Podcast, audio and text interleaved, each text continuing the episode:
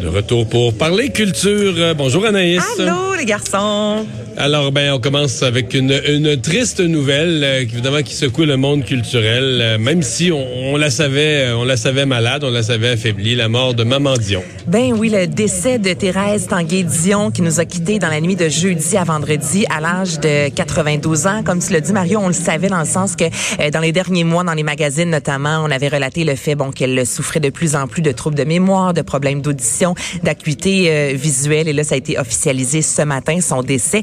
Quand on regarde ça, là, Maman Dion, c'est quand même une mère de 14 enfants, grand-mère de 32 petits-enfants, arrière-grand-mère de 48 petits-enfants. Je veux dire, imaginez-vous, c'est incroyable la, vie de cette euh, femme-là. Et je veux euh, commencer en faisant entendre un extrait puisque Adémar Dion, donc son homme, l'a quitté au mois de novembre, en novembre en fait, en 2003, à l'âge de 80 ans. Et il y a une, je suis tombée aujourd'hui sur une entrevue accès illimité avec Jean-Philippe Dion et elle racontait un peu le décès de son homme, disant elle ce qu'elle voulait pour son départ et j'ai l'impression que c'est comme ça que ça s'est passé pour elle. Je suis allée, et puis dans mes bras, il était chaud encore, il n'y avait plus rien. Il était parti, tu comprends? Ben, j'ai dit, moi, je veux partir comme ça. Avec mes enfants. Tu sais, j'avais quelqu'un, j'étais pas tout seul, puis il n'était pas à l'hôpital. Qu'est-ce que vous lui avez dit? La, la, dernière chose que vous lui avez dit? Tu sauras pas. C'est un secret entre vous deux? Oui. Je trouve ça vraiment cute. Donc, c'est un, c'est un secret. Jamais personne n'a su ce qu'elle a dit à son homme. Il est allé euh, rejoindre, en fait, Adémar Dion. Et évidemment, euh, Mario, la communauté artistique a réagi.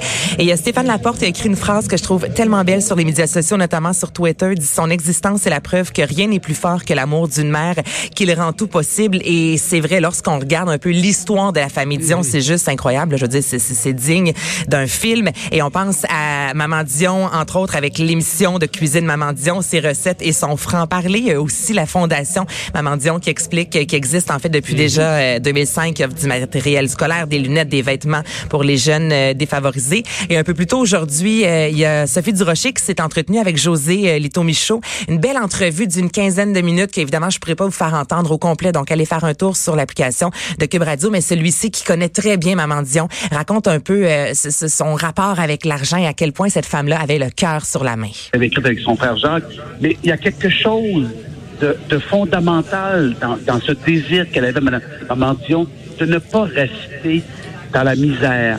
Malgré le fait qu'elle est devenue riche par la force des événements, elle avait encore à cœur le souci de s'occuper des pauvres.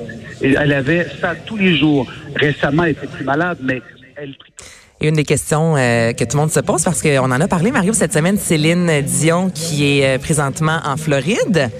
Donc là, les gens se posent la question, est-ce que Céline sera sur scène ou non euh, ce soir? Donc, son équipe a partagé un message. Ça dit, maman, nous t'aimons tellement, nous te dédions le spectacle de ce soir. Donc, oui, elle sera sur scène lorsque son père est décédé également. Elle était sur scène et elle disait, je chanterai pour toi avec tout mon cœur. Love, Céline. C'est là qu'on voit qu'avec un titre comme Courage, tout prend son sens. Et je vous rappelle que trois jours de ça, euh, on soulignait le quatrième anniversaire de décès de René Angélil. Donc, c'est un gros mois de janvier pour Céline Dion. Ouais, ouais, ouais. Et il y en a un autre euh, qui euh, peut-être a eu peur, hein, Alain Ben Choquette, euh, qui a fait une, une crise de cœur il y a quelques jours. Mais oui, j'arrive, moi, avec plein de bonnes nouvelles en ce vendredi. Oui, donc. c'est ça. Les nouvelles ça. culturelles sont tristes aujourd'hui. C'est ça, Alain Choquette, qui a fait eff- effectivement une crise cardiaque le 15 janvier. C'est ce qui est annoncé aujourd'hui par euh, communiqué de presse. Rassurez-vous, sa vie est hors de danger. Mais là, présentement, il est hospitalisé au CHUM. Il sera opéré dans les prochains jours. Donc, il y a quand même 20 dates de spectacle dans 17 villes du Québec qui sont pour l'instant euh, reportées. Donc, il devrait, si tout va bien, remonter sur scène le 2 avril à Terrebonne pour le spectacle intitulé La mémoire du temps. Mais d'ici là, évidemment, euh, c'est une convalescence. Ça va prendre du temps pour lui, prendre du temps pour se reposer. C'est un avertissement. C'est ouais un petit wake-up call, hein, comme on dit. Donc, on voit qu'il y a personne euh, qui est infaillible. Il faut prendre soin de soi. Hein, Anaïs, on va arrêter dans les mauvaises nouvelles? On va Oui. aller dans le, dans le nouveau, dans les bonnes nouvelles, parce qu'entre autres, pour les fans d'Eminem, ils sont contents. Nouvel album. Écoute, on l'avait pas vu venir, mais pas pantoute, comme son dernier album paru en 2018, Kamikaze. Euh, moi, je me suis levée euh, ce matin, je regarde toujours ce qui se passe là, sur les nouvelles européennes. Souvent, ça sort plus vite là-bas. Et là, tout le monde capotait sur la sortie de cet album-là. Je vous invite fortement, moi, à aller voir la pochette. On est loin d'être dans la douceur. Donc, on voit un M&M avec une coulée de sang. Euh, il est barbu, il y a une hache dans une main, un un fusil dans l'autre près de ses tempes. Et c'est vraiment un album qui parle en fait euh, du port d'armes aux États-Unis. Je vais vous faire entendre un extrait d'un des premiers extraits, euh, d'une des premières chansons en fait de l'album. On écoute Darkness.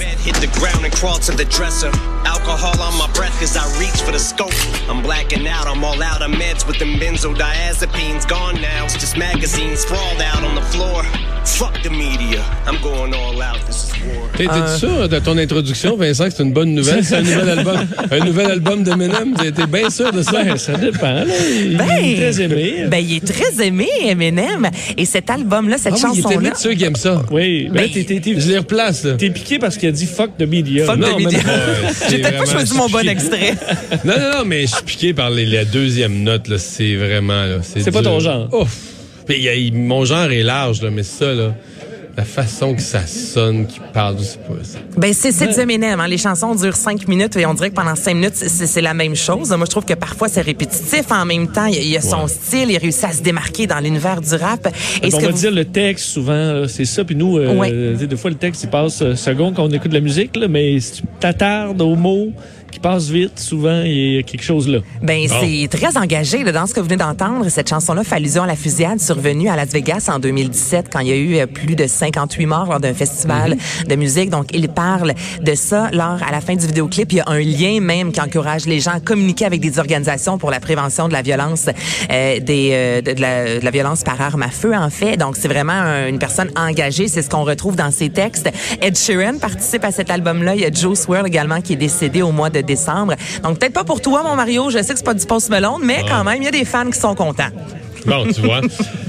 Et euh, finalement, il y a des festivaliers qui vont être dédommagés. Ben oui, Olivier Primo, pas content. Les festivaliers sont contents. Ils ont gagné. Donc, il y a quand même 7600 participants du festival Métro Métro de l'an passé qui vont soit recevoir un beau gros 20 ou encore un beau gros euh, 30 Donc, je vous explique rapidement l'an dernier. Pour le festival, les gens s'achetaient une passe. Donc, c'était environ 170 pour la fin de semaine. Et là, lorsque tu arrivais pour passer au guichet là, sur Internet, on donnait un 5 minutes top chrono. Et là, on ajoutait 16 et 50. Donc, les gens n'avaient comme pas le choix. Soit que tu déboursais ça de plus, donc c'est comme un frais caché, ou tu perdais tes billets. Donc, les gens, évidemment, ont déboursé les sous. Il y a eu un recours collectif.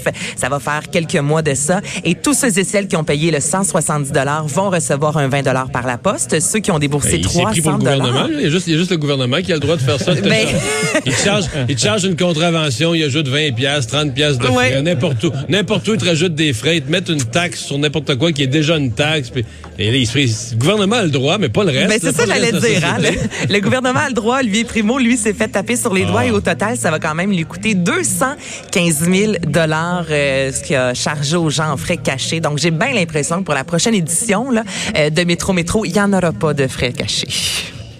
Bon. Bon. Est-ce qu'il y aura une prochaine édition? Oui, ben oui, ça, ça a été annoncé. Bon. Ben, merci beaucoup, Anaïs. Ben, ça me fait plaisir. Hey, bonne, Salut, bonne fin de bonne fin de semaine. semaine. Bye bye. Et c'est maintenant l'heure de parler sport. Oh, on me dit que Jean-Charles n'est pas encore euh, arrivé. Nous, on voit pas, là. On est, on est au salon de l'auto. On est avec les gens, là. On est avec les gens au salon de l'auto, les gens qui nous saluent, qui sont devant nous et qu'on euh, salue. Euh, on va euh, parler donc euh, de la décote de, de, de Bombardier. Euh, deuxième journée de mauvaises nouvelles de suite. Euh, les gens qui avaient des actions de Bombardier, qui étaient, con- qui étaient contents de les voir à une pièce et 80 avant hier soir. là.